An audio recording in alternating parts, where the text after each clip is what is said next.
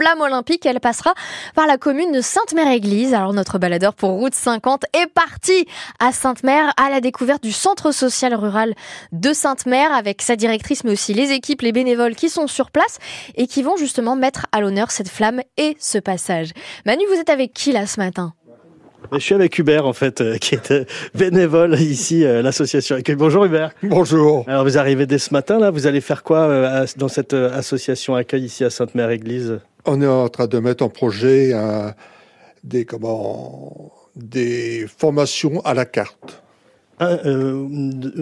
sur l'informatique, Internet, etc. Quoi. Oui, oui, avec le, le, président et puis Dominique qui arrive d'une minute à l'autre. Comment rendre accessible euh, l'outil informatique, en gros, c'est ça? Voilà, oui, oui. Bon, et donc, euh, vous, vous êtes bénévole ici depuis combien de temps, euh, l'association Accueil deux ans. donc il y a la flamme olympique, hein, on, c'est J-100. Dans 100 jours, la flamme olympique va passer ici même, à Sainte-Mère-Église. Qu'est-ce que ça vous évoque? Ah ben Pour la, la commune, j'espère que ça va apporter quelque chose. Et puis, j'espère que ça va apporter quelque chose pour nous aussi au niveau du, du centre d'accueil. Vous en avez parlé, je crois, hier euh, de, ce, passage de la flamme olympique. Vous vous êtes dit quoi à ce moment-là? Ben, euh, On savait, mais bon, on n'était pas prêt à, tout ça, euh, je crois. Hein. C'est ça, il va falloir que s'organiser, ah préparer les choses. Alors ici, avec l'association Accueil, on est en train de travailler sur un projet avec des sportifs qui vont venir, des sportifs de la région.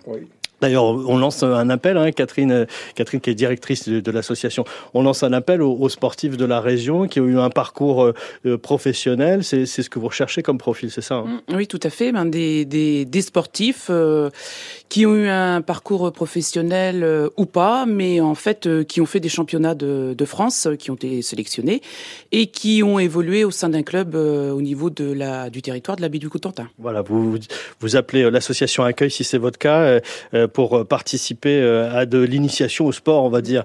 Euh, alors Hubert bénévole, c'est aussi ça l'association Accueil, c'est la volonté de mettre en action les habitants justement. Oui, tout à fait. Le but du jeu, si on peut dire, parce que c'est pas un jeu, je, vous le, je vous le certifie, c'est que les comment les habitants du territoire en fait s'impliquent dans l'association Accueil.